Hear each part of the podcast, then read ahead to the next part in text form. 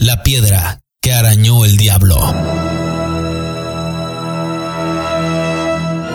Al norte del valle de Cacaria, entre las comunidades de Nicolás Bravo y San José de Gracia existe una pequeña montaña y también tumbas de enterramiento indígenas con sus respectivas ofrendas que se han localizado en el lugar. Descubrimientos valiosos que no se han estudiado como se merecen y han sido objeto de saqueo y destrucción. Por la forma y altura que tiene el pequeño cerro, todo hace suponer que fue utilizado como gran pirámide y en la parte alta se levantó un adoratorio donde se rendía culto al sol, la luna y las estrellas. Son muchas las consejas que se cuentan para explicar la existencia de esta pequeña montaña solitaria. Algunos dicen que hace muchos siglos, cuando el agua cubría por completo el valle de Cacaria, todos los seres que habitaban la inmensa laguna acordaron llevar cada quien una piedra para formar una isla que saliera de la superficie del agua y les permitiera salir a tomar el sol. Y así se formó el cerro. También se cuenta que en el lugar donde está el cerro existió el palacio de un gran señor, que era el rey de todos los contornos y a sentirse muy poderoso quiso ser más que Dios, por lo que el castillo fue encantado,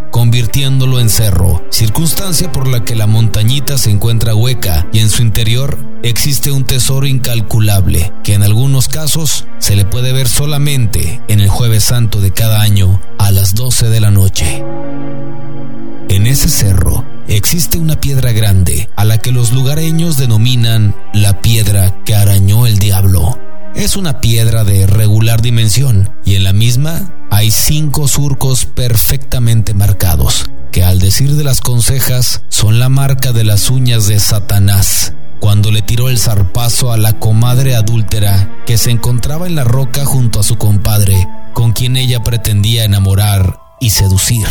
cuando ella abrazó a su compadre tratando de convencerlo de que cayera en la tentación, dicen que se soltó un fuerte viento con polvo que oscureció al sol, hechos que atemorizaron a la comadre y arrepentida de su mala acción, alabó a Dios tomando de su mano una cruz de oro que colgaba de su cuello y se levantó de la piedra al mismo tiempo que decía, Ave María Purísima, Dios de bondad, perdóname y protégeme.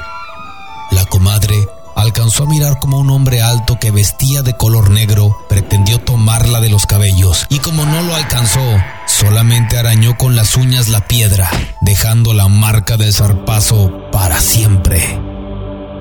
Del compadre, nada dicen las consejas, y solamente se sabe que la comadre, profundamente arrepentida, dedicó el resto de su vida a Dios mandando construir un pequeño jacal en la parte alta del cerrito que por muchos años cumplió la función de capilla. El tiempo, en su avance incontenible que todo lo borra y modifica, hizo que el nombre y el recuerdo de esa mujer se borrara de la memoria de los lugareños y solamente quedó como mudo testigo del hecho la piedra con los araños pintados. A unos cuantos kilómetros del lugar, al oeste, se encuentran las altas montañas de la Sierra Madre Occidental, donde se encuentran las cuevas de El Dorado y Cuevas del Muerto, que al decir de los relatos, fueron madrigueras de bandoleros famosos que arañó el dejaron enterrados en esas cuevas, y tesoros leyendas del Durango antiguo.